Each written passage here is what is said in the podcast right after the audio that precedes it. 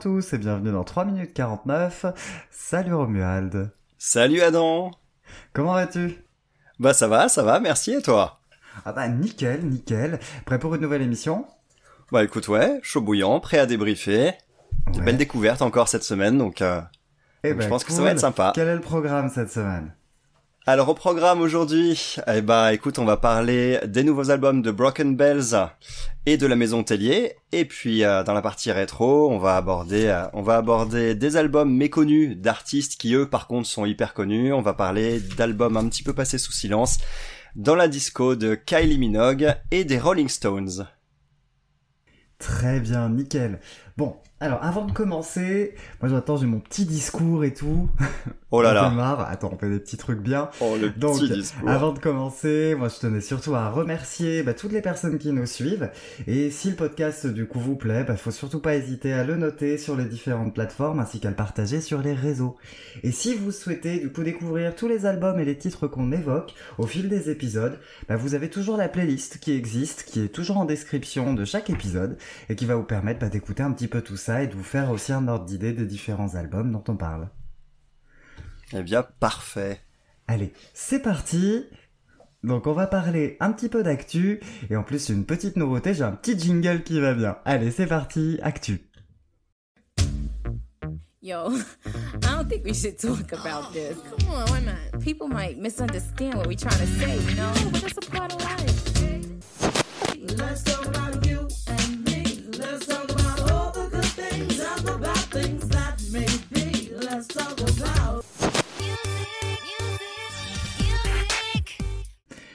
Alors, du coup, pour démarrer l'actu, on va démarrer par mon choix, ma sélection, c'est le nouvel album de la Maison Tellier, qui s'appelle Atlas. Sur mes flancs des enfants voraces, petits levés, dans les herbes grasses.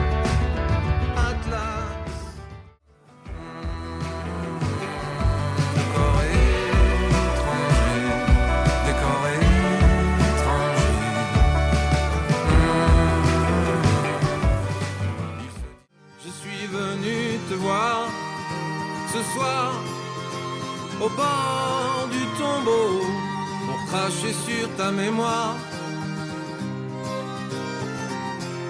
De beaux salons. Alors, la Maison Tellier, donc euh, c'est ma sélection, ça change un petit peu de ce que je propose d'habitude. hein. D'habitude, je propose ouais, beaucoup surpris. de voix féminines, beaucoup de voix anglophones aussi, beaucoup d'artistes anglophones. Donc là, on va un peu chez nous. Donc c'est des artistes qui viennent de la ville de Rouen. Donc La Maison Tellier, c'est une référence à un roman de Maupassant. Et du coup, ils nous ont créé pour, euh, pour l'occasion une famille fictive où tous les différents musiciens font donc partie de la fameuse famille Tellier, qui n'existe pas hein, du coup euh, ailleurs que dans le roman et sur scène en l'occurrence. Et donc là, ça va être euh, leur album Atlas, qui est le septième album du groupe. C'est le premier, je crois, que tu, que tu écoutes. Hein. Ouais, tout à fait, ouais. C'est le premier que j'écoute. Leur nom m'était familier. Et à vrai dire, je savais pas que c'était une famille fictive, en fait, à vrai dire. Et, euh, c'est le premier album que, que j'écoute, euh, même si j'ai déjà entendu parler d'eux. Leur univers m'avait jamais spécialement attiré jusqu'à présent. Euh, ce que je connaissais pas, tout simplement. Ok, donc euh, premi- première rencontre avec la, avec la famille Tellier, avec la maison Tellier. Qu'est-ce que ça a donné avec toi? Ça a donné une rencontre dont je, dont je me souviendrai. Ça a donné une rencontre dont je me souviendrai, clairement, parce que dès le premier morceau, euh, le morceau titre qui s'appelle Atlas, il y a tout de suite euh, quelque chose de, il y a tout de suite un, un- une, une espèce d'univers et d'ambiance euh, qui, qui se met en place et qui te happe immédiatement avec juste quelques quelques arpèges de guitare et cette voix, ce texte qui sont tout de suite prenants vraiment. Et j'ai été, euh, alors j'écoute peu de musique euh, de musique francophone, hein, il faut le dire, assez peu, mais euh, j'y suis pas fermé pour autant et, euh, et c'est clairement euh, ce genre d'écoute qui me fait regretter de pas en écouter davantage parce que bah parce que je, voilà j'ai trouvé ça j'ai trouvé ça captivant euh, le timbre de, de cette voix euh, Helmut je crois s'appelle le chanteur ça, Helmut, Le- ouais. Helmut Tellier, donc le, le, le timbre, euh, le timbre de cette voix qui m'a fait penser un peu à des artistes euh, assez récents des années 2010 aussi, comme Radio Elvis par exemple, ou, Mm. euh, ou, ou peut-être un peu plus lointain, mais du côté de Feu Chatterton aussi, des, des timbres de voix comme ça, un petit peu, un petit peu profond comme ça. Ouais. Et, euh, et j'ai trouvé aussi qu'il y avait beaucoup de poésie dans cet album, beaucoup de poésie. Les textes sont, les textes sont, sont pas pompeux. On n'est pas non plus dans des textes qui cherchent forcément à placer du vocabulaire hyper poussé ou quoi que ce soit, mais c'est très imagé. Les, univers de chaque chanson euh, te, te, te, comment dire, te prennent immédiatement parce que bah, c'est, c'est bien écrit. Tout simplement, c'est bien écrit. On, on te raconte des histoires, on crée des images en toi. Et puis surtout, il y a cet univers musical, ce mélange entre entre bah, pop rock un petit peu classique, on va dire, avec tout ce qui est basse, batterie, guitare, euh, voix, et puis cette trompette qui qui met un grand coup de pied dans le tas et qui et qui en, emmène le tout dans une dimension euh, supplémentaire. Donc moi, c'est vraiment un album que j'ai euh, que j'ai vraiment kiffé quoi. Je- Aucun aucun morceau à jeter, si ce n'est euh, peut-être un ou deux qui m'ont moins moins conquis, comme peut-être Copy Carbone, j'ai eu un petit peu plus de mal. je sais pas suis assez d'accord. Euh, Copy Carbone. Après, Copy Carbone, il a la malchance euh, de, de couper euh, quasiment un, un enchaînement de 6 à 7 chansons parfaites. C'est ça, les sept premières sont vraiment démentes. Waouh. Hmm. De moi, je ouais, de Atlas jusqu'à un beau salaud. Je ouais, on est on est à, on est à ça de la perfection quand même. hein. C'est c'est brillant. On n'est pas loin effectivement. Le, le seul, le- en fait, le petit pour moi, le petit ventre mou de cet album, c'est justement l'enchaînement entre Copy Carbone et le morceau euh, Camarade numéro 2 qui est juste après. Je suis assez d'accord. Il se rattrape quand même pas mal sur la fin. hein. Ouais, ouais, ouais, c'est vrai. Mais après, il y a tout l'univers qui arrive. Il y a, Ouais, il y a ce morceau euh, dingue qui s'appelle euh. Tout l'univers qui arrive juste après et qui qui rehausse vraiment le tout. Ouais. Il y a des morceaux toi qui t'ont du coup beaucoup plus marqué que d'autres sur euh, sur cet Euh, album? Évidemment, il y a le morceau Atlas. Qui est super. Ouais, là, je suis d'accord avec toi. Évidemment, c'est Ah ouais. c'est une belle claque et c'est une entrée entrée dans l'album qui est assez incroyable. Et ensuite dans les morceaux, moi que j'ai adoré, le morceau de fermeture, les douze travaux d'Helmut. Ouais, tout à fait. Voilà, Il y a un petit morceau bonus, d'ailleurs. C'est un bonus, ouais. Donc euh, Ouais, il est voilà, très c'est- cool, mais une effectivement, Hmm. l'album il se clôture avec les douze travaux et grosse claque aussi. Hein. Bah c'est aussi un des morceaux euh, que j'ai préféré, figure-toi. C'est deux, morceaux absolument incroyables qui, qui cadrent l'album et il y a bah, pff, la petite perle du milieu, un beau salaud. que- Un beau salaud également. Pareil, c'est on- on- on- franchement sublime. Moi, j'adore cet album. Hein, euh, c'est pour ça que j'ai voulu parler un peu de la Maison Tellier parce que je me doutais déjà que musicalement, c'est quand même pas mal notre cam. Hein. C'est Ouais, assez proche de ce qu'on écoute de manière générale, même si on l'écoute plutôt en anglais habituellement. Là, on est on est francophone, mais on, on sort pas tant que ça de notre zone de confort. C'est quand même assez bluesy, c'est pas mal country. Il y a un travail sur les guitares qui est assez ouf. Toi comme Ah moi, oui, oui, on est assez amateur, donc on, on aime beaucoup ça. Et moi, je parlais des voix féminines. De manière générale, moi, j'aime les voix. Et clairement, Helmut, il a un truc. Il a un coffre. Ouais. Il a Ah du oui, charisme. Il y a quelque chose. Ah oui, ça c'est sûr. Ça c'est sûr, vraiment c'est ouais, un coffre a- hein, comme tu dis, vraiment c'est ça. euh, ouais, il a une Hmm. puissance vocale qui est, qui est assez et qu'il l'utilise pas trop d'ailleurs, pas tant que ça. Il est rarement Seulement sur la surpuissance. Il l'utilise vraiment là où il doit faire passer de l'émotion et ça Ouais, marche. exactement. Ça marche très bien. C'est souvent très bien dosé. Moi, ce que j'adore sur cet album-là et sur la musique de la Maison Tellier en général, c'est qu'il y a ce côté quasi cinématographique. Tu fermes les yeux, tu le vois, ce western. Mais Il y a- il y a clairement. une puissance évocatrice sur les musiques et sur les textes qui est franchement redoutable. Je, voilà, je, un beau salaud, moi je le vois euh, carrément complètement avancé à l'enterrement. euh, je, voilà, c'est incroyable.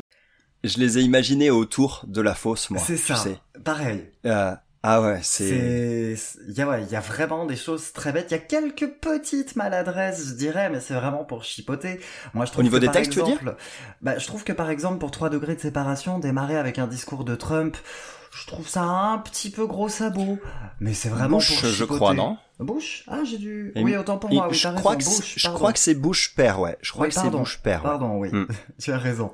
Mais voilà, je trouvais ça un chouille gros sabot. Après, c'est pas, c'est quand même un très très bon morceau. 3 degrés de séparation, c'est quand même très brillant, hein, donc euh, ça ne voilà, c'est un morceau euh. qui m'a plu également. Ouais. Après, c'est vrai que ce ce speech de départ, il a il a il a il a moi il, il- pour moi, il a servi à créer euh, cette espèce de thème en fait, un petit peu de bah, de promesses non tenues ou de promesses Oui. un peu dans le vide, de choses comme ça.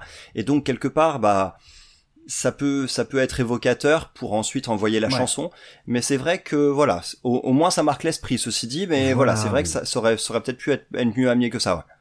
Mais ça, ça reste quand même une très très bonne chanson, comme on disait, hein, les, les 6-7 premiers titres, ils sont euh, quasi parfaits. Moi, il n'y a pas... Euh... J'irais pour le ventre mou, oui, je suis assez d'accord avec toi. Je mettrais quand même facile à dire dedans. ouais pareil aussi J'irais facile à dire Copie Carbone et Camarade 2 sont des titres peut-être un ton en dessous, mais alors vraiment pas, euh, vraiment pas honteux pour autant. Que Ouais, c'est en comparaison avec le euh, reste. voilà. C'est vraiment en comparaison avec le début de l'album et la toute fin où là, euh, honnêtement, il y a des titres qui m'ont collé des frissons. Les, les 12 travaux, hein, c'est, sublime c'est d'une beauté. En plus, pour le coup, les 12 travaux, ce qui est assez sympa, c'est que ça fait référence à pas mal d'autres chansons, en fait, du groupe.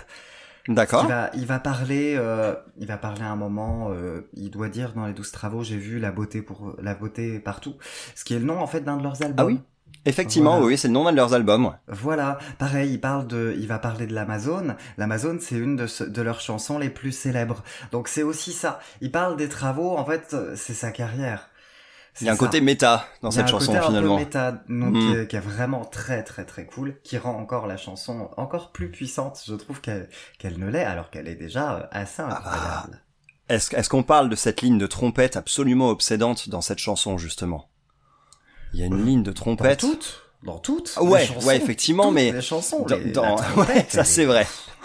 ça c'est vrai, mais dans celle-ci, c'est là où ça m'a le plus marqué. Ouais, Je trouve ouais. qu'elle crée en fait une une ligne en fait qui revient, une ligne récurrente et qui qui est qui est assez obsédante. Ouais. Euh, donc euh, franchement, euh, mélanger mélanger au groove basse batterie euh, qui vient avec, ça te donne vraiment quelque chose de quelque chose qui tout de suite euh, crée euh, le, le terreau idéal pour une pour une belle chanson, quoi. pour une belle chanson. Mm. Ah, complètement, ouais. Pour le coup, moi, cet album-là, je pense qu'on tient là mon album francophone de l'année. Hein. L'année n'est pas finie, mais je L'année n'est comprends. pas finie, mais j'ai été déçu par le dernier album de Jennifer. Elle aura pas la, la place. euh, euh, Tant pis. Ah, le roi des transitions, quoi. Allez, un petit tour sur le reste de la carrière, je pense. Ouais. Si tu as d'autres choses à dire sur l'album, qu'on recommande, hein, Bah, clairement, je pense. Moi, su- ouais, moi sur l'album, je, je reco- juste, bah voilà, les chansons que je recommande euh, vraiment, c'est les mêmes à peu près que toi. Il y a Atlas, euh, il y a Kim X aussi, qui est une Oui. chanson avec un petit côté euh, humoristique Ouais, que j'ai trouvé ouais. que j'ai trouvé original et avec une guitare qui est particulièrement dingue, euh, avec un solo final qui m'a qui m'a bien captivé. Euh, Chambre avec vue, qui est pas mal aussi, euh, pareil très, niveau très guitare. aussi, avec Et vue. puis enfin, évidemment, un beau salaud, tout l'univers et les douze travaux d'Helmut. Voilà, donc euh, n'hésitez pas à écouter ces titres-là. Quoi. Voilà, l'album en totalité, je pense, en plus, c'est un album qui pose son ambiance, donc euh, Mm. il y a quelque chose qui est assez puissant, je trouve, euh, dans, dans l'album. Et il y a ce côté, pareil, moi je trouve que c'est un album qui s'écoute quand même pas mal en globalité. Oui, c'est vrai, le oui, oui, vrai. il est vraiment pas méchant non plus. Donc, non, non, non, euh, effectivement, hein, et c'est même, ça reste agréable à écouter de toute manière, et donc euh, en, en tant qu'album à écouter d'une traite, oui, on, on, on est tout à fait dans, on est, on est tout à fait euh, cohérent, quoi. Je veux dire, c'est vraiment un album qui est fait pour ça, je pense. Ouais. Alors pour le reste du coup de la, de la carrière, je recommande hein, de manière générale plutôt la carrière. Moi je les ai découverts avec l'album Beauté pour tous. Donc c'est... Qui est sorti ce- quand? Il est sorti en 2013 je crois, hein, de tête. D'accord. Petite vérification. Euh, c'est ça, en 2013, l'album Beauté pour tous, c'est avec celui-ci que je les ai découverts. C'est un très bon album, donc j'aurais tendance à conseiller de commencer par celui-ci. Ensuite, il est sorti l'album Avalanche, qui est mon préféré du groupe. Il y a des titres absolument incroyables dedans. Il y a bah, le titre Amazon hein, dont j'ai parlé tout à l'heure. Il y a un titre euh, qui, bah, qui s'appelle euh, du coup Avalanche sur cet album-là, qui a qui est malheureusement devenu un titre d'actualité, ce qui le rend encore plus glaçant. Donc c'est assez génial. En fait, euh, pour, pour faire simple, le, le titre ouvre par par c'est la crise, lavez-vous les, les mains, frottez bien en- entre entre les doigts et sous les ongles. L'album est sorti en 2018. Ah oui, effectivement, d'accord. une chanson d'actu sans le vouloir, mais il y avait un peu ça. Donc c'est c'est un titre qui est assez puissant, il y a pas mal de choses qui sont très très belles. C'est un album qui est assez épique et donc, que je recommande largement. L'album d'après, euh, Primitif Moderne, que j'aime un petit peu moins parce qu'il est un petit peu plus électrique, un petit peu plus électronique, même s'il y a des très très belles chansons, c'est celui qui m'a un petit peu le plus mis de côté, pour le coup. Mais, euh, ouais, je peux mais voilà, le retour avec euh, le, on va dire retour en grâce pour moi en tout cas avec un son beaucoup plus, beaucoup plus bluesy americana. Bah avec Atlas, c'est un, un immense oui de mon côté. Ah bah écoute, euh, parfait. Moi, c'est un album qui m'a conquis et je, pour le coup, je vais vraiment, euh, je vais vraiment m'atteler à découvrir leur discographie parce que ça m'a Je, vraiment, je vraiment. t'invite à le faire. Il y a des très belles chansons. Il y a même des chansons d'ailleurs isolées où ils ont fait des reprises des, des chansons de du Velvet Underground notamment, qui est très Oh. cool. Ils ont aussi participé à l'album euh, de quoi faire. Oui, c'est ça, de quoi faire battre mon cœur de la chanteuse Clarica, qui est très très très très chouette. Je pense que j'aurai l'occasion d'en parler un jour parce que c'est un des plus beaux albums francophones de tous les temps. Ouf, rien que ça. Ouais, rien que ça, ouais. Ok. Et il y a une reprise très sympathique d'une certaine euh, chanson qui s'appelle Désenchanté de Mylène Farmer. Waouh. Et ouais. À leur sauce, est- je me demande ce que à ça peut donner. hein. sauce, ouais, elle est, elle est Hmm. dispo en clip sur YouTube. Euh, bah, de toute façon, on la mettra dans la playlist. Mais euh, elle est assez géniale, ouais. Ouais, ouais, cette version, elle est très très très cool. Eh bien voilà, on a de quoi, on a de quoi se pencher sur leur discographie du coup. Voilà, mais je suis en tout cas très content euh, d'avoir fait découvrir ça. Et puis c'est toujours sympa de parler d'artistes francophones. Un jour, tu devras t'y coller. Je devrais m'y coller, je le sais, je le sais très bien. Je le sais très bien. En attendant, bah, on va peut-être se coller sur euh, sur le nouvel album de Broken Bells. Allez, nouvel album de Broken Bells, extrait.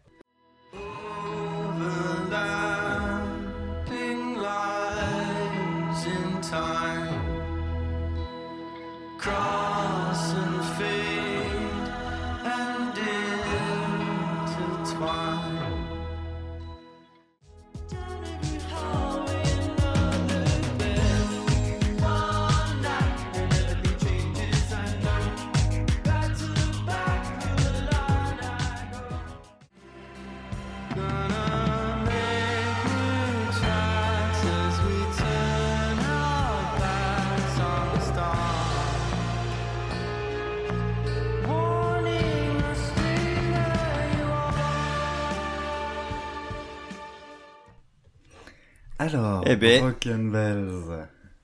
Broken Bells. Broken Bells, c'est ce qu'on pourrait appeler un super groupe, mais en fait c'est un duo. Donc euh, c'est un duo entre euh, James Mercer, qui est un chanteur-guitariste plutôt connu pour le groupe The Shins, qui est euh, un de mes groupes préférés pour le coup. Euh, ouais, The Shins, ça a toujours été un de mes groupes préférés depuis que je les ai découverts euh, il y a une quinzaine d'années de ça. Et euh, du coup, la voix, la voix de James Mercer est, très identifiable, euh, un côté très folk. Et euh, c'est sa rencontre avec euh, ce musicien et surtout producteur à succès qui s'appelle Brian Burton, plus connu sous, le nom de Danger Mouse, qui a donné, euh, qui a donné donc le duo Broken Bells.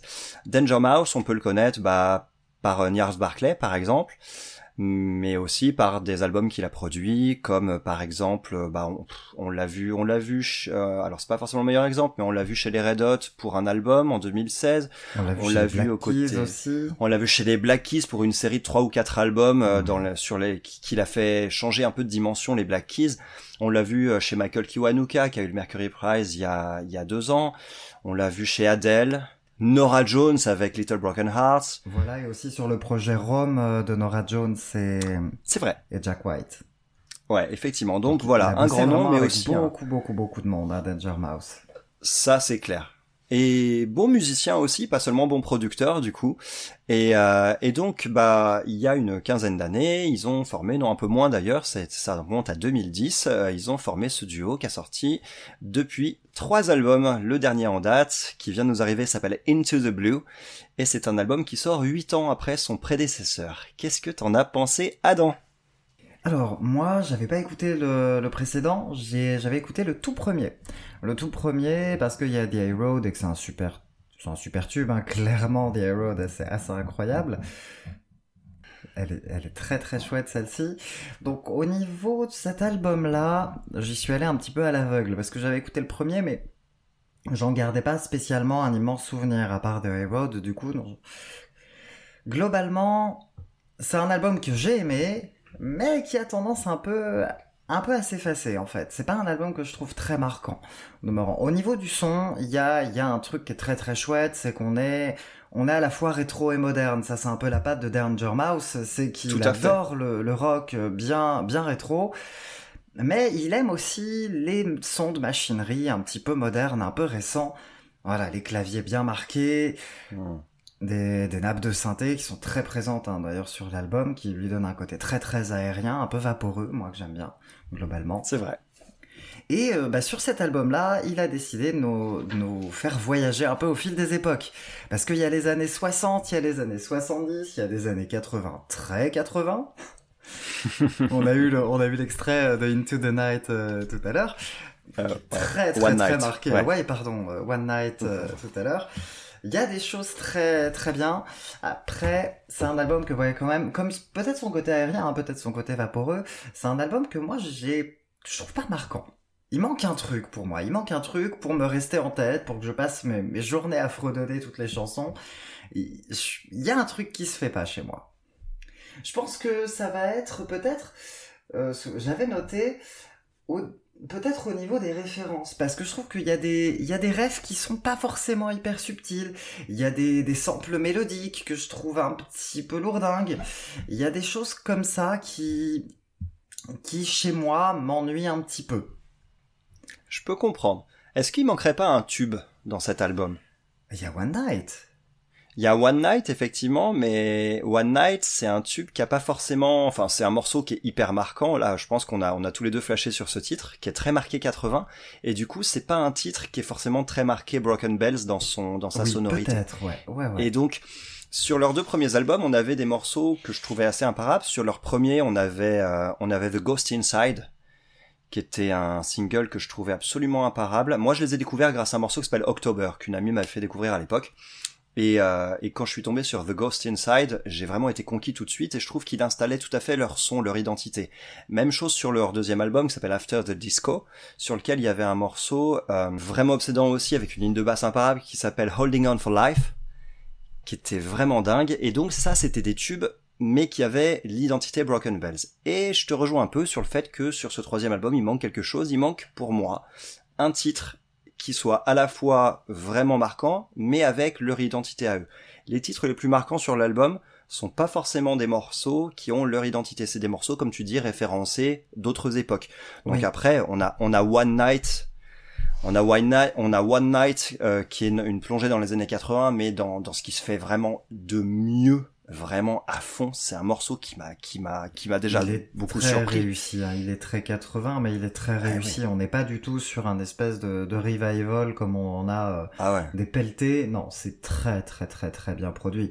Mais dire dire que Danger Mouse est bon producteur, je pense que c'est enfoncer une porte ouverte. hein. Je pense que C'est- C'est clairement le cas. Voilà. C'est plus approuvé. voilà, je pense Hmm. que là clairement c'est plus approuvé du tout. Non, dans les titres moi qui m'ont quand même beaucoup plu, euh, bah, il y a euh, We're Not in, Or- in Orbit Yet qui est Ouais. assez formidable quand même et qui m'a Oui, oui. assez marqué quand même euh, de la, de la patte Broken Bells, même s'il y a toujours ce, Oui, c'est vrai. rétro quand même. Oui, tout à fait, tout à fait, tout à fait. C'était un single d'ailleurs, We're Not in Orbit Yet. Ouais. Et en même Mm. temps, moi je trouve que la, la, la chute sur la mélodie du refrain, la rupture du refrain, euh, bah, ça me fait un peu penser à Still Loving You de Scorpion. Ouais, c'est vrai. Et c'est pour ça que je disais que les références, elles sont pas toujours un peu, elles sont un, un peu pataudes parfois chez moi parce que j'ai, euh, c'est peut-être parce que j'ai une, une- une culture incroyable et que je fais, je vois toutes. Mais je pense quand même que c'est plus parce qu'elles sont pas toujours très subtiles. Parce Ouais, que justement, la culture au rock, je l'ai pas forcément beaucoup. Donc, Hmm. si moi j'arrive à les voir, je me dis que pour quelqu'un qui a plus de bouteilles, peut-être quelqu'un comme toi, bah il doit... Il... il y a un peu ce côté coup de coude dans les côtes, euh, en mode « Hey, t'as vu, regarde, j'ai fait référence à ce titre-là !» Et pff, Ouais, des fois, je trouve ça un peu lourdingue, ouais. Ouais, c'est vrai. C'est possible qu'ils le fassent pas volontairement, euh, que ce soit simplement la, la, la bonne manière pour eux de conclure Oui, cette mélodie et de se dire bon, ça ressemble un peu Et à elle ça. est belle, hein, la coup, mélodie. mais euh, elle est très belle, Ouais. parce que c'est un de mes Oui, morceaux voilà. préférés de l'album, en l'occurrence. il y en a d'autres qui t'ont plu aussi comme ça, des- dans les morceaux plus posés peut-être? Euh, dans les morceaux plus posés, il faudrait que je me retrouve. The Chase. Oui, voilà, bah, The Chase, tout à fait. Le... C'est l'avant-dernier, hein, je crois que les deux morceaux de fin, moi, je les ai vraiment oui, c'est ça. C'est un album, euh, c'est un album assez court en termes de nombre de titres. On est, à- on est sur neuf morceaux, je crois. Ouais. Non, c'est un très très très beau titre, The Chase. Il y a, y a vraiment, c'est un, il y a vraiment des belles mélodies, il y a des choses. euh, Mais voilà, comme je te disais, ça convoque peut-être un peu trop euh, par moment les Beatles, hein, qui sont euh, Oui, vraiment très très sûr. convoqués hein, par moment. Mais Les sur Saturdays, moi qui est d'ailleurs un des morceaux que j'ai le moins aimé de l'album, euh, j'ai trouvé, euh, euh, j'ai écrit dans mes notes, Beatles sortez de ce corps. voilà. C'est ma Bah ouais. première pensée Ouais. quand ce morceau il arrive, quand Saturdays arrive, c'est ça. Je l'ai trouvé intéressant, mais encore une fois, c'est un morceau que j'ai un peu écarté de mes morceaux préférés du disque parce que bah il sonne pas assez comme Broken Bells en fait, tu vois, c'est c'est c'est leur ils perdent un peu leur identité dans quelques expérimentations comme ça. Après, ça reste quand même épisodique. Euh, ça reste quand même épisodique. Mais le problème, c'est que c'est un groupe qui, à une époque euh, qui était pas si évidente que ça, on, est- on est en 2010 pour leur premier album, euh, plus le temps passe et plus inventer un nouveau son est quelque chose qui nécessite de l'imagination, de pas refaire quelque chose qui a été fait avant. Et, et Broken Bells euh, a réussi à, à- à vraiment faire cette rencontre. Euh, je trouve que c'est une super rencontre justement ces deux musiciens. euh, qui, qui, ont, qui évoluent peut-être dans des sphères assez différentes habituellement. James Mercer, à la base, c'est pas quelqu'un qui se destinait à une carrière aussi, aussi prolifique, mais il a été surpris lui-même par le succès de The Shins et il s'est laissé embarquer là-dedans, mais c'est quelqu'un qui à la base est pépère dans la sphère de, dans, dans, dans, la, dans la sphère un petit peu plus underground, quoi. Et donc, du coup, cette rencontre a donné un son qui est identifiable et c'est, c'est vraiment quelque chose de tellement bon, mais en même temps, du coup, derrière, bah, quand ils sortent un peu de ce truc-là, je trouve que du coup, bah, on a du mal à les, à les reconnaître ou on a du mal à trouver quelque chose d'exceptionnel à, à leur titre quand ils sortent de euh, l'identité Broken Bells.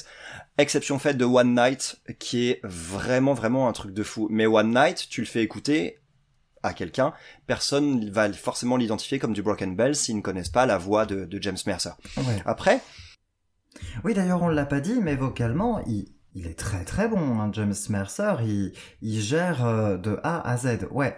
il a une voix haut perché qui est vraiment, vraiment, euh, vraiment dingue. Et euh, d'ailleurs, il si vous avez... énormément, hein, je pense, à- au groupe et à l'album. C'est que il a un phrasé qui est très ciselé, il a une puissance Tout à fait. intéressante et une voix au perché qui est assez caractéristique. Ah ouais. Ah bah sur euh, moi je me rappelle de leur leur single The Ghost Inside dont je parlais tout à l'heure, qui est sur leur premier album éponyme et sur The Ghost Inside, il, il est hyper haut, il est il est en, en, en, voix de tête tout au long du morceau, il va chercher des notes super haut, si bien qu'au début j'ai eu carrément du mal à le reconnaître, alors que pourtant c'est un mec qu'on a l'habitude de- d'entendre chanter haut quoi. Qui Donc est c'est- c'est Maria Carey, je, je ne sais pas. Bon, pas enfin si haut, bref. Pas si haut. Non, peut-être pas non plus. Mais en tout cas, voilà, pour résumer sur cet album, moi j'ai trouvé que c'était un son euh, Broken Bells qui est toujours aussi euh, signature. Euh, les ambiances sont typiques du groupe avec ces fameux synthés, ces, ces nappes de synthé dont tu parlais. Parlons aussi de la basse parce que je trouve Oui. que euh. Danger Mouse à la basse, il est redoutable et pour ça, je réinvite tout le monde à écouter euh, le morceau Holding On for Life qui est sur leur album précédent euh, After the Disco, qui est un morceau sur lequel la ligne de basse est à la fois très simple et à la fois mais d'une d'une euh, à la fois du- d'un groove qui est monstrueux et ça fait partie intégrante de leur son. Et voilà, malgré tout, l'équilibre sur cet album est fragile. Euh, peut-être plus que sur leur précédent et donc du coup bah au détour de certains morceaux comme Saturdays ou comme euh, Invisible Exit qui m'a pas forcément marqué non plus on peut sortir un petit peu facilement du, du rêve quoi. Après les titres qui sont vraiment recommandables comme tu l'as toi-même cité on a We're Not in Orbit Yet on a euh, One Night qui est le coup de cœur vraiment. Love on the Run qui est un morceau un peu plus posé un petit peu plus folk mais qui, qui se distingue quand même pas mal par l'ambiance qu'il pose en tout cas moi qui m'a qui m'a bien conquis. Et puis The Chase aussi Je suis assez d'accord. Pour une fois, tiens, je partage un peu le- les mêmes euh, les mêmes morceaux préférés. je vois ça je vois ça une fois n'est pas coutume Du coup, comment tu le classerais cet album hein, par rapport au, au reste de la discographie du groupe? Est-ce qu'il est intéressant? Est-ce que tu recommanderais plutôt les autres? Est-ce que Il est intéressant, c'est sûr. Il est intéressant, c'est sûr, parce que euh, pour faire découvrir Broken Bells, il marcherait. Il marcherait, et en même temps, pour quelqu'un qui ne les connaît pas, donc qui n'attend rien de particulier, il y aurait ces petites surprises, référencées Beatles, référencées années 80, tout ça, qui pourraient justement euh, e- e- e- être cool. Ceci dit, si vraiment l'univers du groupe est ce qu'on souhaite découvrir, je pencherais plutôt sur leurs deux premiers albums et surtout le premier qui avait plus de morceaux marquants. Comme tu l'as dit, il y avait des morceaux comme The High Road euh, qui, qui sont qui sont vraiment superbes et qui sont peut-être voilà, je, mettrais cet album en troisième position. Derrière leurs deux premiers albums, ils ont sorti aussi un, un EP, je crois, entre les deux, qui s'appelle Marine Fields, qui était euh, qui était pas mauvais, mais qui était un peu plus expérimental. Hein, leur côté plus électro qui ressortait là-dessus, donc ça peut valoir aussi euh, le coup d'oreille si vous euh, si c'est ce que vous cherchez. Très bien, donc ce sera bon, je pense, pour les Broken Bells. Et ce sera pas mal pour l'actu, pour le présent. On va faire un tour du coup dans le passé.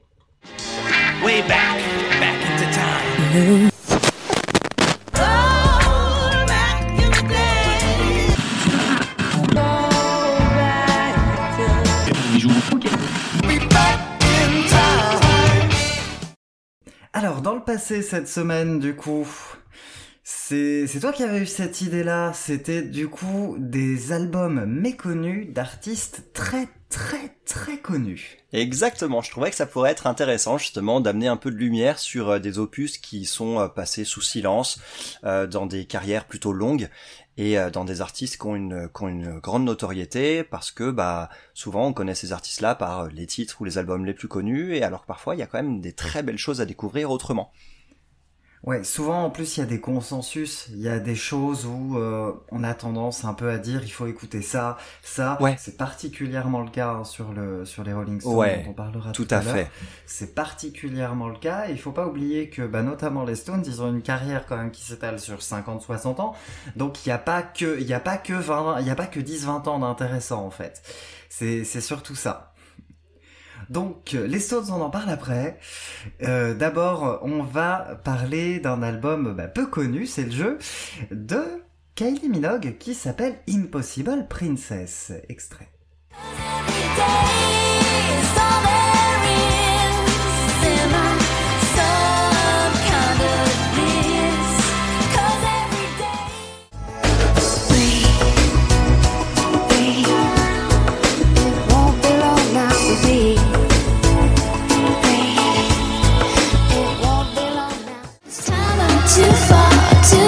Too many, too much,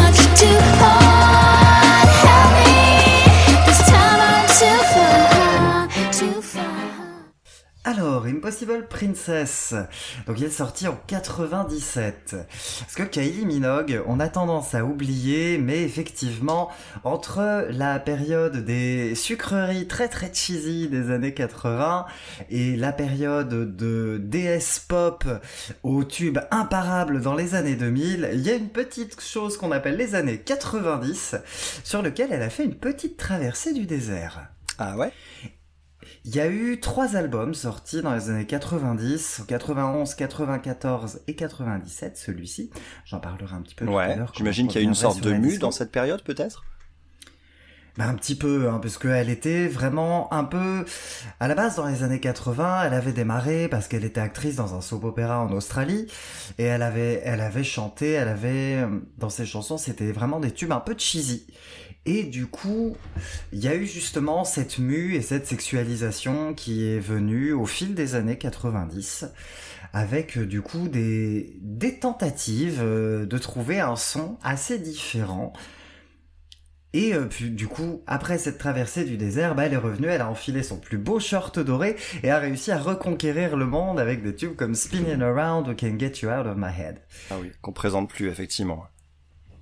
Alors déjà, est-ce que toi tu le connaissais cet album Impossible Princess? Alors non, je connaissais, je connaissais comme euh, comme euh, comme plus grand monde, je connaissais Kylie Minogue parce que bah effectivement Spinning Around, parce que Can't Get You Out of My Head, euh, parce que ces titres-là m'ont vraiment fait la connaître à l'époque, mais je connaissais pas sa discographie et je connaissais pas cet album non plus, à vrai dire du tout, j'en avais jamais entendu parler, donc j'y suis allé vraiment complètement à l'aveugle. C'est le jeu, c'est souvent le, le, le vilain petit canard, hein, c'est son album qui a eu le moins de succès. Ah ouais Il a en plus joué beaucoup de malchance euh, sur sa sortie, puisque son titre Impossible Princess, eh ben, il est sorti euh, environ deux semaines, un mois après le décès d'une certaine princesse. Ah la vache. Ce qui faisait du coup album de mauvais goût, ce qui n'aide pas, Hmm. d'autant que d'autant qu'en plus de l'Australie, le fief de Minogue, c'est quand même le Royaume-Uni. Donc là, c'était Ouais. pas gagné gagné. Ouais, après c'est pour le coup, c'est ça reste un concours de circonstances, mais c'est vrai. C'est un concours voilà. de circonstances, hein, mais euh, Mm. voilà, disons que ça, ça n'aide pas, je pense, à, à promouvoir en fait, pas tant, qu'à- pas tant à le vendre qu'à le sûr. promouvoir. Ouais, il y a des mots qui, il y a des mots qui piquent à certaines périodes Voilà. et qui donnent je pas envie d'acheter les objets qui sont voilà, associés. c'était un peu délicat. Hmm. Et Ouais, puis c'était un, son différent.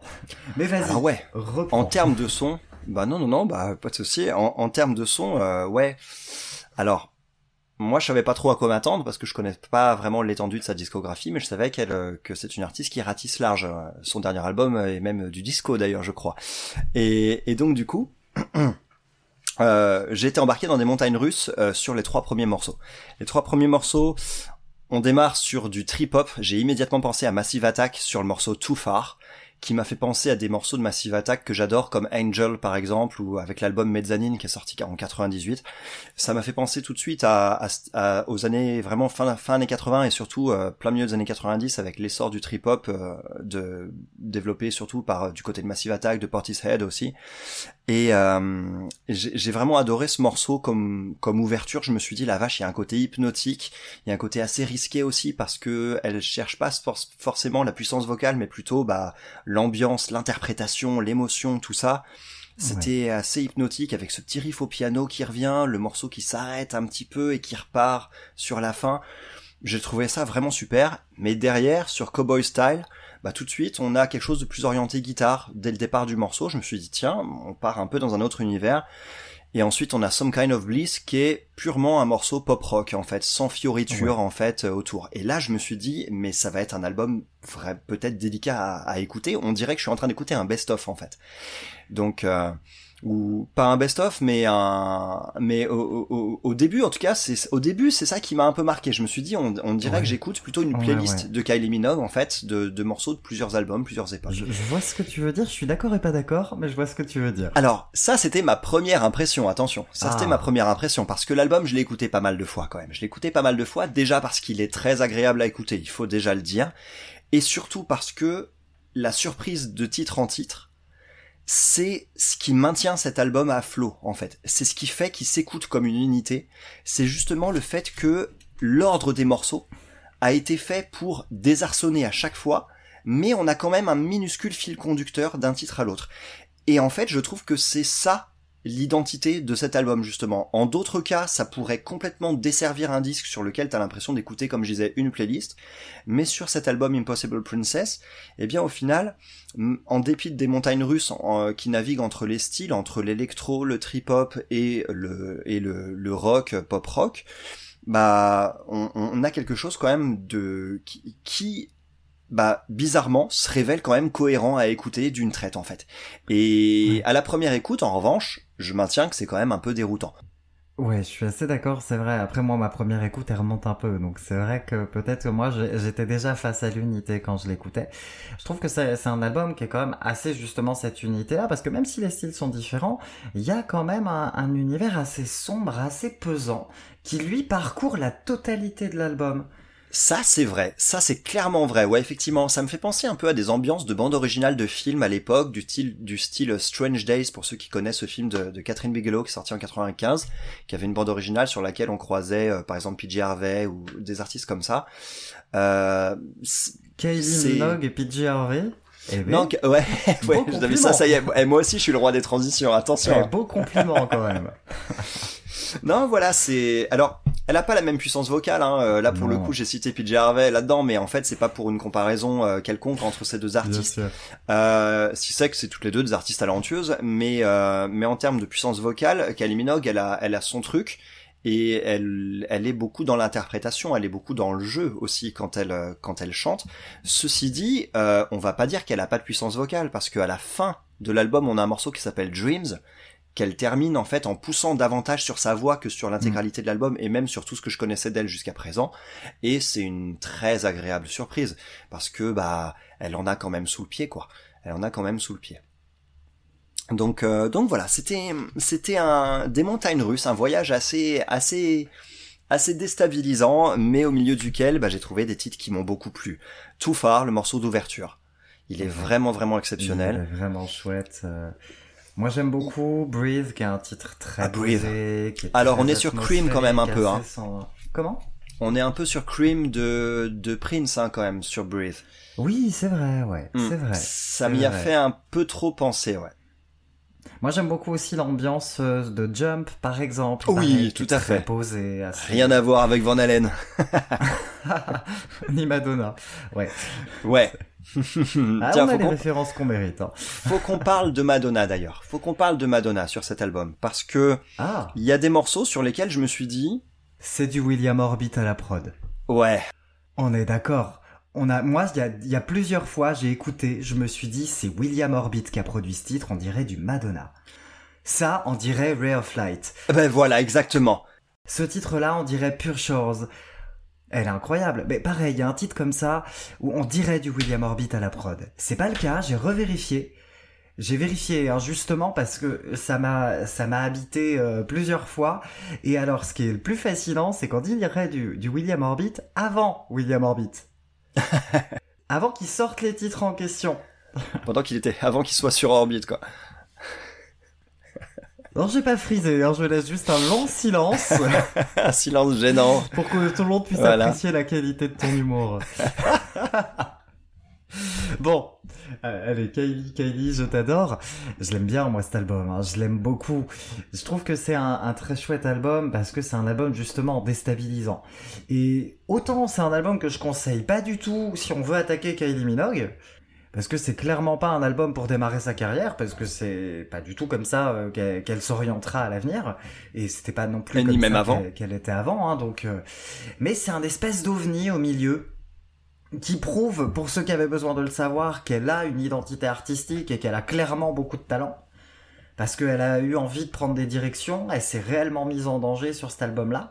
Ah et oui. moi, ça me plaît. Ça me plaît cette, en- cette envie qu'elle a eue euh, de, de sortir de cette image et puis surtout de tenter des trucs, de faire du, du rock bien rock hein, quand même, vraiment tout à fait crédible. Some Kind of Bliss, bien rock, peut-être un peu long et répétitif sur la fin ce morceau, c'est dommage. Ouais. Hmm. Ouais, même je pense bah, à d'autres envolées sur les morceaux où elle hésite pas à sortir les, les guitares bah, sur Cowboy Style, euh, des choses comme ça. Ouais, tout à fait, ouais. Ouais, donc il y a quand même une dimension euh, presque rock alternatif par moment qui me plaît bien. Moi, Ouais, j'aime c'est beaucoup tout le délire un peu trip-hop ou même le délire purement drum and bass euh, qui, qui habite cet album-là.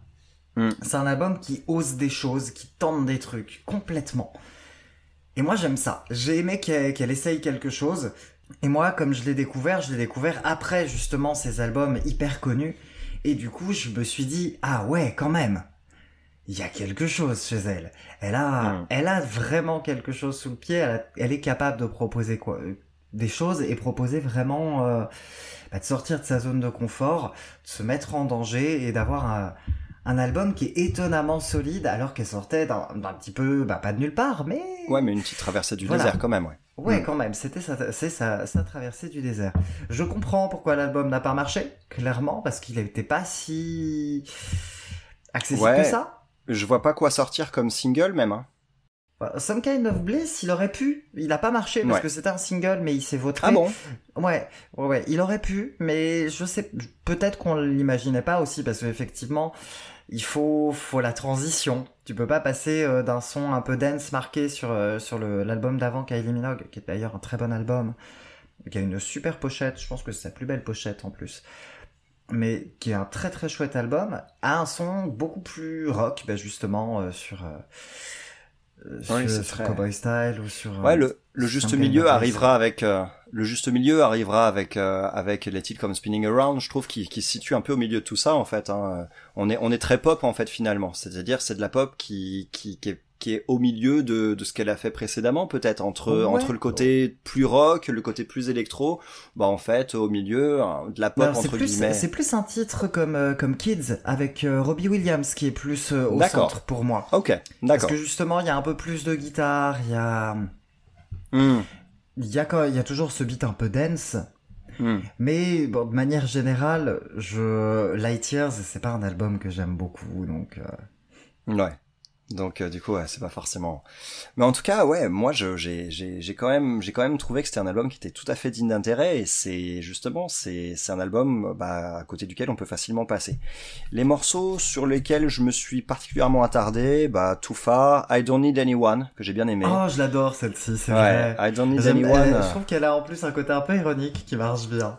Ouais, j'ai trouvé que c'était euh, pareil, il y avait un petit mélange d'époque là-dedans, j'ai trouvé des références 90, années 70 aussi, et j'ai trouvé Oui, que peu, surtout que c'était un morceau solaire en fait, il, il, il Oui. donne vraiment la patate ce morceau.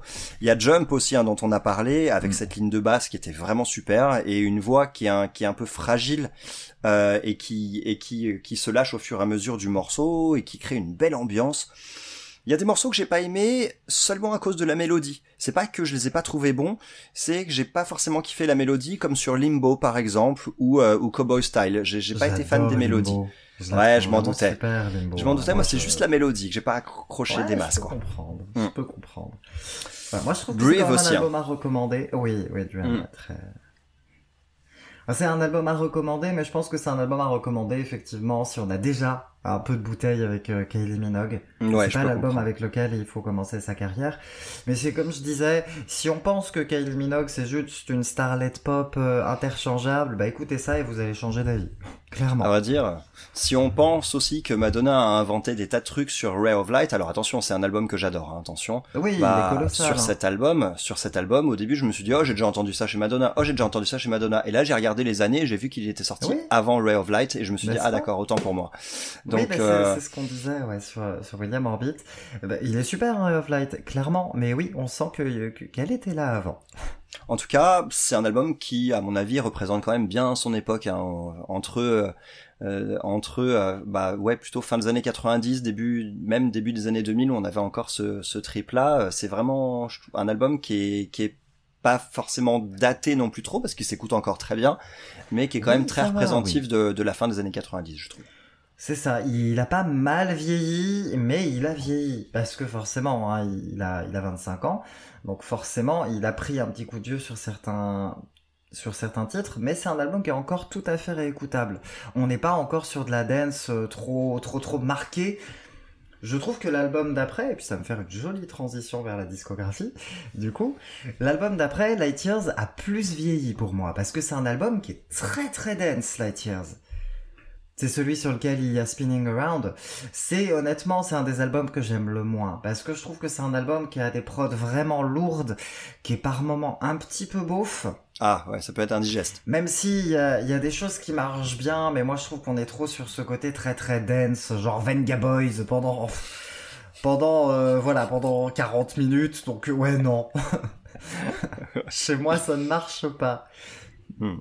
Mais de toute façon chez elle non plus, puisque l'année d'après elle sort Fever Ah. et alors là coup de maître, Ouais, Fever, coup de maître. Fever, c'est son album le plus connu, je crois. C'est son album le plus connu, Can't Get You Out of My Head, Love at First Sight, It's in Your Eyes, I Believe in You, Come Into My World. Il y a énormément de singles et c'est normal parce que c'est un nid à singles. Je ne vois pas quel titre n'aurait pas marché sur cet album-là. C'est une réussite pop assez géniale qui est très dense aussi parce que c'est l'époque qui veut ça. Mais euh, il y, a, il y a des très très très très très bonnes choses. Moi je pense à Love at First Sight et son Ah oui, à la guitare. C'est ma est préférée. Incroyable. C'est mon titre préféré de cet album. Qui est vraiment incroyable. Moi je conseille de commencer sa carrière par Fever. Plus exactement par le triptyque. Par le triptyque Fever qui est assez génial. Body Language. Body Language, on est dans la, continu- on est dans la continuité de Fever. Mais il est beaucoup plus urbain parce que 2003. et qu'en 2003, la pop, bah c'est du R&B. Alors, euh, il est plus urbain. Et de terminer ce, ce triptyque par l'incroyable album X. Ah, X, c'est, je vais pas mentir, c'est mon album préféré de sa discographie, c'est son meilleur, je pense. C'est une bombe de pop, il y a des idées. Tout le temps, il y a des idées. Partout, il y a des gimmicks incroyables. le single Two Hearts. Des, des producteurs. euh, Two Hearts, il est sublime. Mais, mais Two Hearts, il, il inaugure un album où où il y a des fulgurances dans tous les sens, il y a un million d'idées par chanson, ça va aller sur du R&B, ça va ça va appeler de l'électro euh, de haute volée, où elle appelle d'ailleurs euh, sur certains titres euh, un certain tout jeune Calvin Harris qui avait à peine débuté. Waouh. Comme quoi elle a le nez fin. hein. Effectivement. Donc, elle a même samplé Serge Gainsbourg sur le titre Sensitized. Il y a des idées partout. Cet album, c'est d'une générosité incroyable. C'est euh, c'est un de mes plus grands albums pop des années 2000, voire un des plus grands albums pop tout court. X, il est monumental. On se, moi, je me suis pris une claque à chaque euh, à chaque titre. Parce que X, c'est typiquement, tiens, j'ai envie d'écouter ce titre-là. Et puis il y a le suivant qui arrive. Ah, il est bien. Puis il y a le suivant. Puis il y a le suivant. Et du coup, je, je me fais avoir. Je me fais avoir par écouter sans faire exprès tout l'album parce qu'en fait, je me fais happer par les, par la quarantaine de gimmicks qu'il parcourt, par les idées incroyables qu'elle a tout le temps. Elle et ses producteurs, hein, bien Mm. sûr. Mais euh, voilà, X, il faut écouter cet album-là, c'est son meilleur. Mais je pense que voilà, se préparer doucement euh, avec euh, Fever et euh, Body Language, pourquoi pas Franchement, allez-y. La trilogie est très intéressante. Celui que j'aime le moins des trois, c'est euh, Body Language, mais c'est quand même vraiment très solide. Il est plus marqué par son époque parce que forcément, comme je disais, c'est du R&B, c'est un peu plus, un peu plus marqué 2003, quoi. Ouais. Ensuite, elle a sorti euh, l'un petit peu kitsch euh, Aphrodite. Ah oui, j'en ai entendu parler, ouais. qui est pas un mauvais album, mais que je trouve assez kitsch. Il y a quand même des bons titres, et puis euh, il fait un petit peu de peine après X. Mais euh, voilà, il est tout à fait, il est tout à fait écoutable. Ce qui est moins le cas de Kiss Me Once, l'album qui est sorti en 2014, que parfaitement dispensable et tout à fait inintéressant. À noter qu'elle a sorti aussi, juste avant Kiss Me Once, j'ai oublié d'en parler, pour ses 25 ans de carrière, elle a sorti euh, un album de reprise de ses tubes en version philharmonique. Oh, ça peut être avec intéressant. un petit orchestre qui va bien. Et du coup, dedans, on retrouve euh, bah, Love at First Sight, on va retrouver ses grands tubes euh, Spinning Around, on va retrouver aussi... Oh, on n'en a pas parlé, mais on, a re- on va retrouver sa chanson en duo avec Nick Cave. Ah, je savais pas qu'il avait fait un duo Là- avec Nick Ah, Cave. Tu, tu ne connais pas Where, Where the Wild Roses Grow? Non. eh ben écoute, parce que c'est incroyable et en plus ça vient, ça date de 96, donc ça augure de la direction qu'elle prendra pour une possible princess. Ah, d'accord. C'est très intéressant. C'est un très chouette album qui fête très dignement ses 25 ans de carrière, donc euh, je conseille ça largement. D'ailleurs, petite anecdote que je ressors à chaque fois pour Kylie Minogue, pour fêter ses 25 ans de carrière en Australie, elle a décidé en 2012-13 de faire une tournée qu'elle a appelée l'Anti-Tour, où elle n'a fait que des petites salles Oh, des c'est toutes très bien petites ça. salles et elle était en jean t-shirt avec un groupe guitare basse batterie et elle a repris ses plus gros tubes en version roots. Ah, et je trouve que c'est génial. C'est déjà montrer qu'elle a un talent pour assurer quand même tous ces, toutes ces chansons comme ça sans fioriture et c'est aussi une belle preuve d'humilité de rappeler et de se rappeler qu'elle vient de là.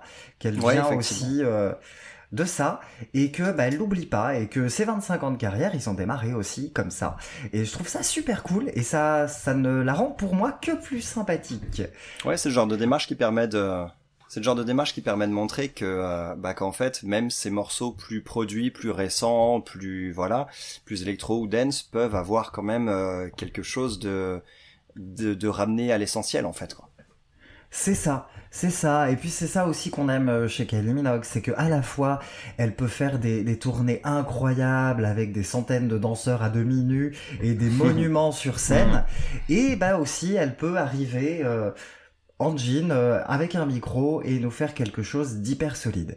Et ça c'est quelque chose qui est très cool et que Madonna n'est plus capable de faire par exemple. Ouais. Je garde un très mauvais souvenir du concert de Madonna au Stade de France il y a une petite dizaine d'années. Alors pour le MDNA Tour, Peut-être, oui, ça devait être celui-ci. C'était, c'était pas dingue, ouais, c'était pas dingue. Bon, je continue rapidement la discographie et après je me tais. On va...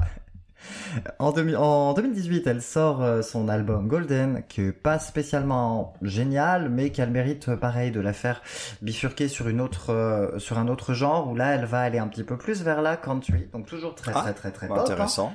Mais elle va teinter un peu plus sa pop de country. C'est son album qui avait le mieux marché aux États-Unis. évidemment. Ouais, ça, ça se tient. Et est sorti en 2020 Disco. Disco, là, elle a tout assumé. Elle a décidé euh, en 2020, après euh, justement des albums comme celui de Dua Lipa, qui allait pas mal vers le rétro, de remettre tout le monde d'accord et de dire euh, bon bah la reine, c'est moi, la disco, c'est moi qui vais la faire, et elle l'a fait de la plus belle des façons, avec un album qui est exubérant, qui est tout le temps kitsch mais jamais ringard, qui arrive toujours sur un équilibre et qui est très amusant, très fun, très décomplexé. Il a, euh, elle a dû sortir cinq rééditions hein, de cet album-là, donc je pense que tout le monde l'a plus ou moins vu, au moins à la Fnac ou dans, dans les magasins. Et euh, voilà, il y a plusieurs choses très très chouettes. Dans les rééditions, moi, celle que j'aime beaucoup, c'est la guest list où elle a appelé, euh, du coup, elle a rajouté trois quatre chansons avec des invités comme Jessie Ware ou euh, Years and Years qui sont plutôt euh, plutôt cool. Et elle a aussi sorti une version extended edition où un peu comme à l'époque justement dans les années 70 bah, elle a rajouté 2 deux, 3 minutes à chaque chanson euh, Ah. pour les passer en club un peu très très à l'ancienne. Ah ouais, qui montre voilà aussi que le projet il, il, il tient Ah oui, effectivement, ouais. C'est, ça se pense en amont, ça. Ça se pense en amont parce que du coup, ça veut dire qu'il y a ouais. plusieurs versions des chansons qui sont quand même imaginées de, de base lors de l'enregistrement, tout ça. Un peu comme euh, ce qu'on a euh, dans une moindre mesure avec des versions albums et des versions singles qui sont souvent plus courtes. C'est ça. Je pense qu'il y a eu cette envie aussi de, de coller complètement au, au délire, euh, bah, comme on les voit sur les visuels, mais d'assumer complètement ce délire. Je veux faire un album disco des années 70-80. Et c'est ce qu'elle fait. Et c'est un album qui, du coup, est... euh, il va, bah pareil, elle va, elle va avoir pas mal de références. Euh, Bah évidemment, il y a du Donna Summer, il y a du ABBA sur certains titres. C'est, c'est un vrai plaisir de, c'est un vrai plaisir comme album, je trouve. Moins bon que X, peut-être moins intéressant qu'Impossible Princess aussi, mais euh, non, très chouette. Je le recommande. euh, Si on a envie de, de passer une soirée sympa avec de la musique un peu, un peu fun, bah c'est plutôt, euh, plutôt recommandable. Et bah c'est cool. Bah merci pour ce petit tour d'horizon de cette discographie de Kylie Minogue. Du coup, euh, on a pas mal d'albums à choper. Avec plaisir, ouais. Il y a pas mal de choses intéressantes dans sa carrière, hein, de toute façon. Ouais, c'est ça, avec les très longues carrières aussi comme ça, euh, c'est c'est souvent euh, c'est souvent intéressant de, de de piocher les, les albums en fonction aussi des époques, en fonction des courants que que l'artiste prend dans, dans sa dans sa carrière. Et en parlant de longue carrière, je pense que euh, on va se poser là avec avec l'artiste suivant dont on va parler, je pense, non? Alors, moi, perso, je sais pas si c'est réellement un artiste très très connu que Ouais, choisi. je me demande. J'ai choisi The Rolling Stones. J'ai choisi The Rolling Stones avec l'album A Bigger Bang.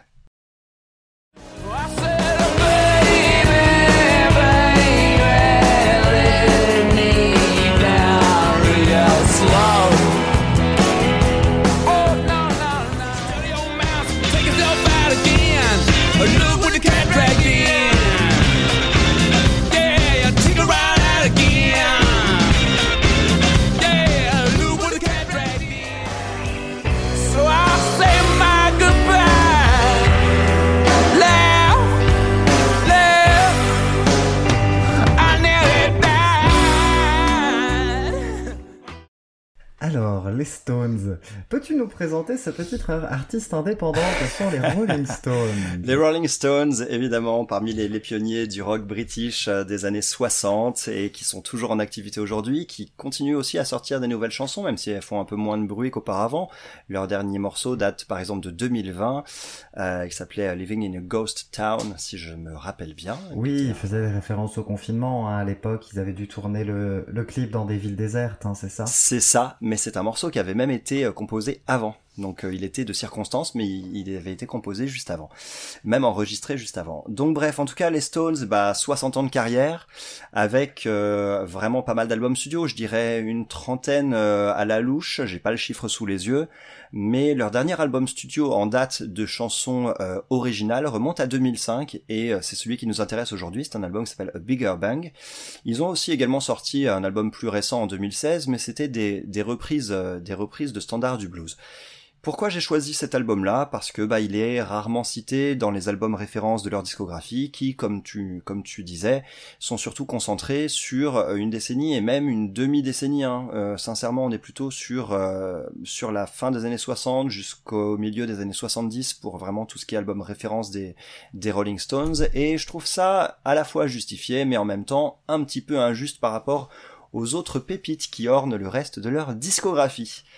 Alors, qu'est-ce que t'as pensé de cet album, Adam? Je t'écoute. Alors, du coup, moi, les Rolling Stones, euh, j'ai, alors, je connais un petit peu, hein, comme tout le monde, mais j'ai jamais écouté d'album. J'avais jamais écouté d'album avant A Bigger Bang, parce que du coup, ça fait partie de ces monuments où quand on s'approche, on se dit, bordel, c'est l'Everest. Par où je commence? Qu'est-ce que je fais? Est-ce que Hmm. c'est pas dangereux d'attaquer par ce côté-là? Est-ce que je vais faire comme tout le monde et commencer à écouter Sticky Fingers? Qu'est-ce que je fais? Il y a trop, il y a trop. C'est trop dense. Ça fait un peu peur, les Rolling Stones. Puis à ce côté, c'est et si j'aime pas, que- qu'est-ce qui va se passer? Est-ce que je vais brûler en enfer? Mon Dieu, que vais-je faire? Donc, moi j'ai donc commencé par Bigger Bang et bah, je suis pas mécontent d'avoir commencé par celui-là. Je sais pas si c'est une bonne photographie euh, de de leur son et de leur euh, et de leur musique en général. Par contre, c'est un album qui qui fait pas peur déjà parce qu'il a pas l'aura des autres. Et c'est un album du coup qui bah, qui est vraiment réussi. C'est un album qui est très réussi. Alors effectivement, on a l'impression qu'il réinvente pas la roue parce que c'est un album qui sonne euh, qui sonne rock, euh, tout ce qu'on peut imaginer euh, et tout- tous les clichés qu'on peut mettre dans le mot rock. Mais en même temps, le rock c'est presque eux qui l'ont inventé, donc évidemment qu'il sonne comme ça. C'est ça, c'est clair. Évidemment qu'il sonne comme ça. Et, je pense que c'est même pas plus mal, parce que moi qui suis pas un fan des, des Stones, euh, j'ai apprécié, mais pour un fan des Stones, je pense que ça doit être un plaisir de retrouver un son comme ça aussi. Alors ça devrait, ça devrait, je pense, pour un fan des Stones, être un plaisir de retrouver un son comme ça.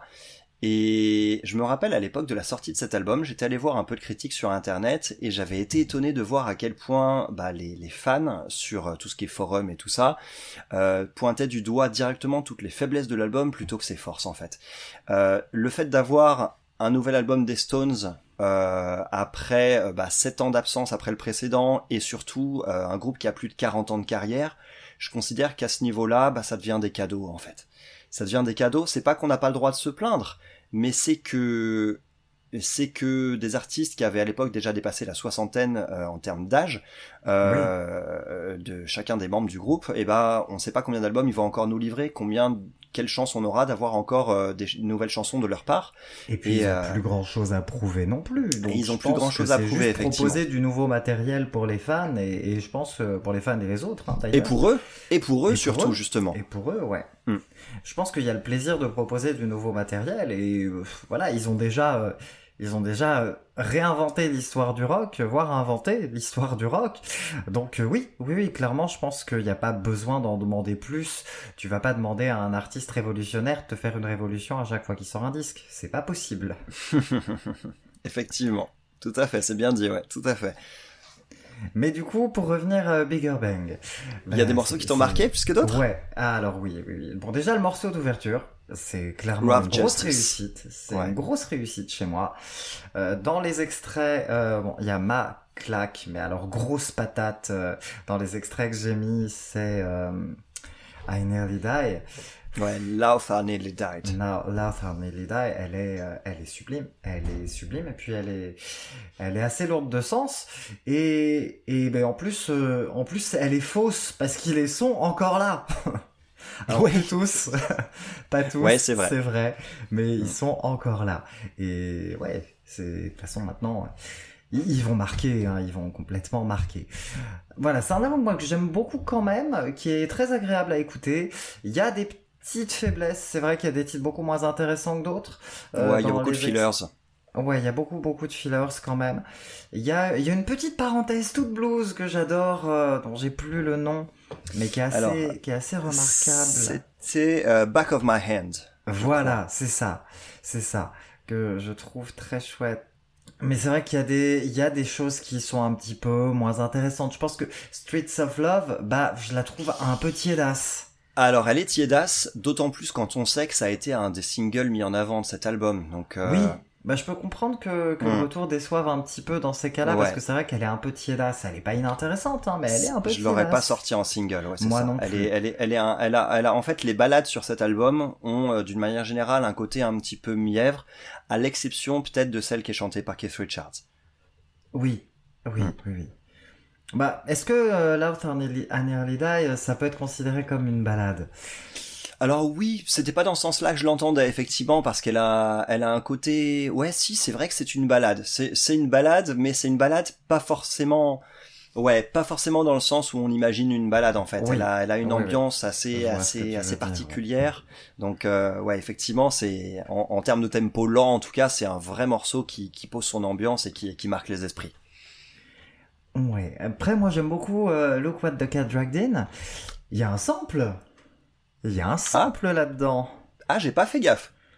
Alors, c'est une question. C'est une question. J'ai pas eu le temps de vérifier, mais ils ont pas samplé euh, le titre de In Excess?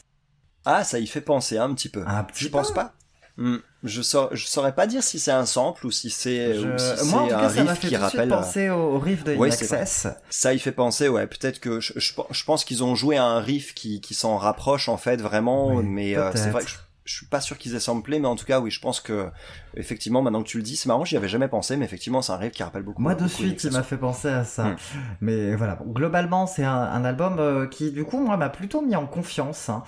Après, le, le son est tout à fait euh, classique, guitare, basse, batterie, hein, donc euh, Ouais, c'est voilà, clairement. N'oublie pas l'harmonica. Et l'harmonica, oui. C'est Mick Jagger qui joue l'harmonica. Ouais. Voilà, moi c'est un album du coup qui, je sais pas si toi tu le recommandes hein, pour le pour aborder le reste de la disco, mais moi je suis assez en confiance parce que justement c'est un album comme je disais, c'est un album qui fait pas peur, c'est un album où on y va et on s'immerge doucement dans le son et là maintenant moi j'ai qu'une hâte, c'est d'écouter le reste. C'est carrément Ah bah, écoute. d'écouter le reste et puis de me jeter euh, sur les sur les autres. euh, Je pense je vais je pense que je vais y aller justement peut-être euh, par ordre euh, inverse chronologiquement. Ah, ça, peut être très intéressant parce que tu vas te retrouver à faire certaines certaines montagnes russes aussi, mais je vais en parler juste après. Je vais en parler juste après de la discographie des Stones parce qu'il y a quand même quelques petites choses à dire dessus. En tout cas, je suis content que ce soit un album qui t'ait plu parce que j'ai un avis un peu similaire à toi quant au fait que cet album c'est une photographie en fait de des Rolling Stones en fait, de de ce qu'ils font dans le pur plus pur style Rolling Stones. Le blues traditionnel euh, Back of My Hand qui est au milieu de l'album, t'en. Euh, c'est exactement le son qu'ils avaient sur leurs tout premiers albums dans les années 60, ils sonnaient exactement comme ça.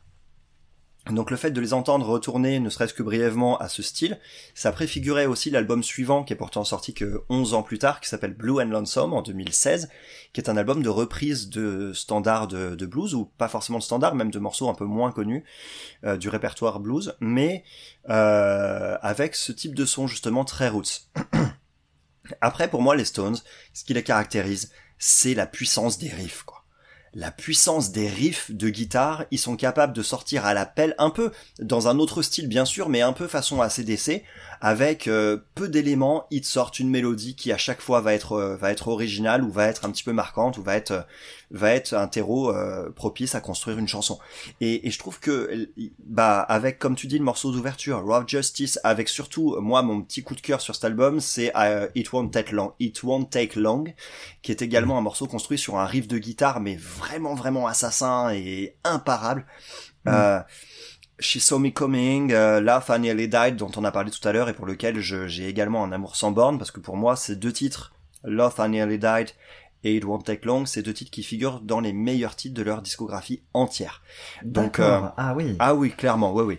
Parce qu'on on parle tout le temps de leurs morceaux les plus connus, Satisfaction, c'est des titres comme ça qui n'ont rien à prouver, NG, euh, Beast of Burden, c'est des morceaux qui n'ont rien à prouver, oui. plus rien Oui. maintenant, mais il y a des morceaux tout aussi marquants et tout aussi qualitatifs, je trouve, dans, dans les pages plus récentes de leur discographie. Bah, sur ce que je connais, effectivement, moi je, je place euh, L'Art euh, dans le haut du panier, hein, cla- Ah oui, oui. clairement. Ah bah là, je suis, je suis entièrement d'accord avec toi. Donc après, c'est un album qui est un peu long peut-être, mais bon, comme je le disais tout à l'heure, on va pas se plaindre de la générosité du cadeau, hein, 16 titres, plus d'une heure d'album. Euh, pour un groupe qui avait rien sorti depuis 8 ans, bah ça fait du bien quand même. Ça fait du bien. Après, ça donne lieu à pas mal de petits remplissages. Le morceau mièvre dont je parlais tout à l'heure sans le nommer, c'est euh, Biggest Mistake que j'ai trouvé euh, assez quelconque et euh, Oui. assez oui, assez vrai que je voilà le trouve assez, euh, je le trouve assez, Assez tiède, ouais. moyen, ouais. assez tiède. Après, il y en a d'autres comme ça qui passent un peu euh, à la trappe, comme Oh No Not You Again, Dangerous Beauty aussi, qui essaye de créer quelque chose avec un riff, euh, avec un riff euh, électrique bien énervé, mais qui, qui Hmm. peine à marquer l'esprit. Et surtout, je trouve que c'est dommage de finir sur Infamy. Infamy, c'est un morceau euh, de clôture que j'ai trouvé mal choisi, tout simplement parce que bah c'est pas un morceau fort, c'est un des morceaux pour moi le plus faible de l'album, et euh, c'est fait partie des deux morceaux que chante euh, Keith Richards, le, Ouais. le guitariste donc des, des Rolling Stones, et euh, c'est pas du tout celui-ci qui, qui serait à mettre en avant. Il, il chante un autre morceau sur l'album qui euh, qui s'appelle euh, This Place Is Empty, qui est euh, une balade euh, vraiment dépouillée en fait en termes d'instrumentation. Et euh, je trouve que Keith Richards c'est pas forcément quelqu'un qui a une voix euh, qui a une voix euh, de, de chanteur on va dire, mais Ouais. euh, c'est quelqu'un qui a une voix qui est immédiatement identifiable euh, et qui euh, qui crée tout de suite de l'émotion quand il souhaite la faire passer. C'est immédiat en fait. Et sur ce morceau This Place Is Empty, là il se passe vraiment quelque chose de cool. Alors que sur Infamy, qui est le morceau de clôture de l'album, je trouve que ça marche pas vraiment. On n'est pas dans le même style. Hein. Ceci dit, c'est un peu plus rythmé comme titre, mais mais voilà, tout ça pour dire que c'est un album où on peut très facilement apprécier toutes ses qualités et très facilement pardonner tous ses défauts. Donc euh, je le recommande pour découvrir les Rolling Stones, même si effectivement, si quelqu'un préfère se lancer dans les albums plus connus des Stones, il y a toute la période entre 69 et 75 qui est euh, qui est même un peu avant à vrai dire entre 67 je dirais et 75 il y a des albums même un peu avant je crois. Il y a Aftermath qui a dû sortir en 66 euh, Aftermath euh, Let It Bleed aussi qui est mon album préféré des Stones. Euh, il y a Beggar's Banquet. Il y a, y a Beggar's Banquet qui est dans qui est dans ces eaux là aussi. Euh, il y a God's Head Soup qui est alors il y a Sticky Fingers bien sûr aussi et euh, Exile, Exile on Main Street qui sont des albums qui sont qui sont qui sont juste plus plus grands que tout ce que je pourrais dire dessus et Oui, c'est vraiment les albums qui font consensus. hein. Ouais, voilà, c'est ça. Là, tout le monde est à peu près d'accord sur ces C'est ça. trois-là. Alors d'ailleurs, j'ai, euh, C'est marrant, j'ai un élève qui euh, qui euh, est très calé sur la discographie des Stones euh, et il a vécu la sortie de ses albums en temps réel parce que c'est un élève d'un certain âge. Et euh, quand il est tombé à l'époque sur euh, God's Head Soup, l'album qui est sorti en 73 sur lequel il y a le tube planétaire qui s'appelle NG, c'est un magnifique titre. Euh, à l'époque, c'était oh bah merde, ça y est, les Stones se sont assagis et ils font de la pop, ils font de la pop standard quoi. Et, aujourd'hui, c'est des morceaux qui sont reconnus comme étant des morceaux cultes et, Oui. euh, et que même lui apprécie énormément d'ailleurs depuis. Donc donc voilà, c'est leur période la plus la plus la plus riche en termes de discographie, donc c'est toute cette période que je recommande avant les autres. Ceci dit, il y a quelques exercices sympas. Dans les années 80, il y a quelques petites sorties de route, hein, euh, ceci dit, mais dans les années 90, par exemple, il y a des titres, il y a des albums comme euh, euh, comme euh, Bridges to Babylon qui est sorti en 97, euh, avec des choses un peu plus modernes comme un morceau qui s'appelle Anybody Seen My Baby avec euh, un clip un clip dont on se rappelle encore parce qu'il y avait une toute jeune Angelina Jolie à l'époque dedans. Euh, c'est pas forcément c'est pas forcément euh, des albums excellentissimes mais c'est quelque chose qui euh, montre qu'ils avaient toujours envie d'avancer, cette envie d'avancer et de jamais s'arrêter, euh, et toujours de creuser en fait une, une espèce d'inventivité euh, permanente Ouais. musicale sans pour autant sortir trop de leur style, qui a toujours fait partie d'eux et qui fait qu'ils sont encore sur scène aujourd'hui alors qu'ils sont tous euh, bah, proches de proches de, des 80 ans quoi. Donc euh, donc voilà, c'est c'est c'est vraiment voilà, c'est vraiment une discographie qui peut faire peur comme tu disais mais euh, mais qui vaut le coup d'œil. Moi, j'ai aussi euh, quelques morceaux comme ça un peu épars. Euh, Il y en a un en particulier qui s'appelle Beast of Burden, qui est un morceau qui est sorti dans les années 70, je crois, qui est un morceau qui m'a toujours hanté et que j'invite vivement à écouter. Donc donc voilà pour euh, bah, pour un petit tour d'horizon de ma part de la discographie des Stones avec aussi euh, cet album de 2016 euh, Blue and Lonesome qui est euh, qui est très sympa parce qu'ils l'ont enregistré en condition vraiment euh, live avec un micro au milieu de la pièce, tout le monde autour et on joue. Et rien que pour ça, euh, un groupe qui a, qui a plus de 70, 60 ans de carrière, enfin qui à l'époque avait plus de 50 ans de carrière, dans ces conditions, c'est c'est toujours très agréable à écouter. Ouais, c'est sûr. C'est au moins, on pourra pas enlever que c'est un groupe, je pense, qui est généreux. C'est un Ah, ça, qui, voilà, qui a toujours proposé des choses, euh, qui continuera, je pense, euh, à proposer euh, tant qu'ils pourront. Oui, ça c'est vrai. Il y aurait, il y aurait, il y a des rumeurs concernant un album l'année prochaine euh, et un album de composition originale, du coup, qui serait le premier, du coup, depuis A Bigger Bang dont on a parlé aujourd'hui. Ah, donc, euh, bah, et si, sans l'année prochaine, on en parlera. Ça sera très intéressant. clairement. Bon, très bien. Je pense qu'on a fait le tour sur les Stones. Moi, je recommande quand même Big Urban, euh, clairement. Euh, justement, si on est un peu frileux et qu'on sait pas trop par quoi commencer, y aller en douceur avec un album qui est peut-être pas un monument, mais vraiment pas désagréable à écouter, histoire de se mettre doucement en ambiance, euh, de chausser un petit peu justement c'est de chausser son, son anorak et ses, et ses chaussures pour commencer l'escalade, bah c'est peut-être pas une mauvaise idée de commencer par ça, et puis bah après euh, attaquer les, les monuments dont tu as parlé, euh, ça peut être intéressant. Ah, je te rejoins les tout à fait Stones, là-dessus. c'est les Stones, c'est fait. Donc euh, ça va être du coup pas mal pour aujourd'hui, je Bah pense. oui, je pense qu'on a fait un petit tour d'horizon sympathique déjà. C'est dé- déjà pas mal. Donc on se retrouve euh, du coup, bah, comme d'habitude, dans deux semaines pour euh, resélectionner euh, encore euh, bah, deux albums d'actu et deux albums du passé qui nous emmèneront visiblement vers le Japon. Exactement, le tirage au sort n'a pas été, euh, le tirage au sort a été assez drôle et euh, en effet, on va, on va taper dans des albums japonais. Et ça, ça va être cool. Je pense qu'il y a des choses à dire. On a, on- moi, j'ai un petit peu creusé de mon côté. Je, je pense qu'il va y avoir des choses sympas. Eh ben, on a hâte d'y être en tout cas. Ouais. Bon, allez. Merci de nous avoir écoutés. Je Merci à bientôt. tous. À bientôt. Allez, ciao.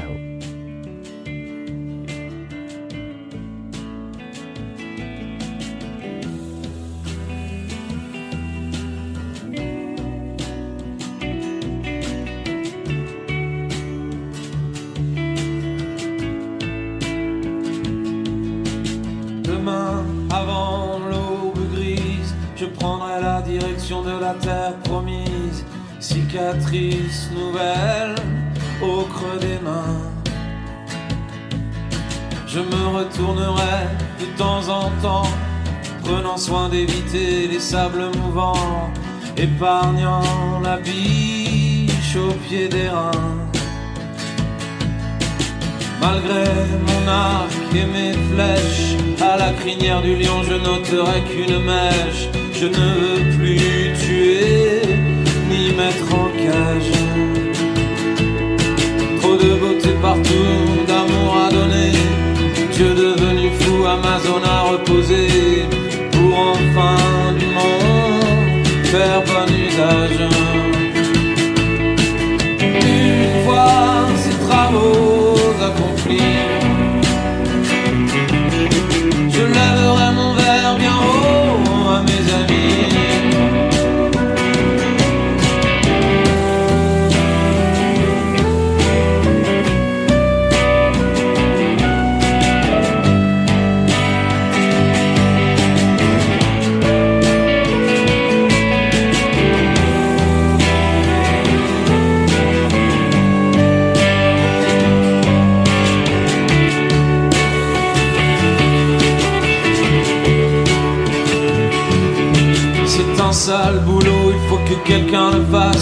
Si je ne m'y colle pas, qui pour le faire à ma place Pour chanter le monde et ses sirènes. L'enfer j'y ai déjà fait des allers-retours. Cerbère est aux abois dans la lumière du jour. Le soleil est sale, il brille quand même. Il sera toujours temps de croquer la pomme d'or en comptant les exploits d'Helmut et du qui à la fragilité. La douceur en tout exige discipline. M'accompagnerez-vous par les gouffres et les cimes d'une vie entière passée à contempler? Une fois ces travaux accomplis, je lèverai mon verre bien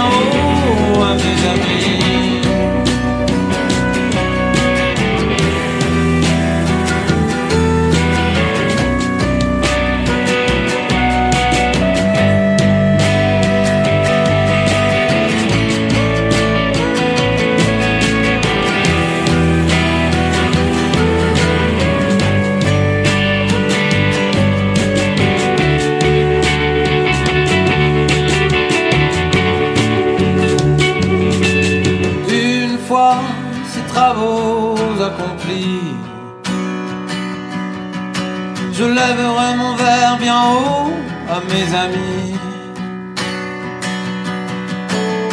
Une fois tout chanté, une fois tout dit. Je lèverai le verre de trop, bonsoir et merci.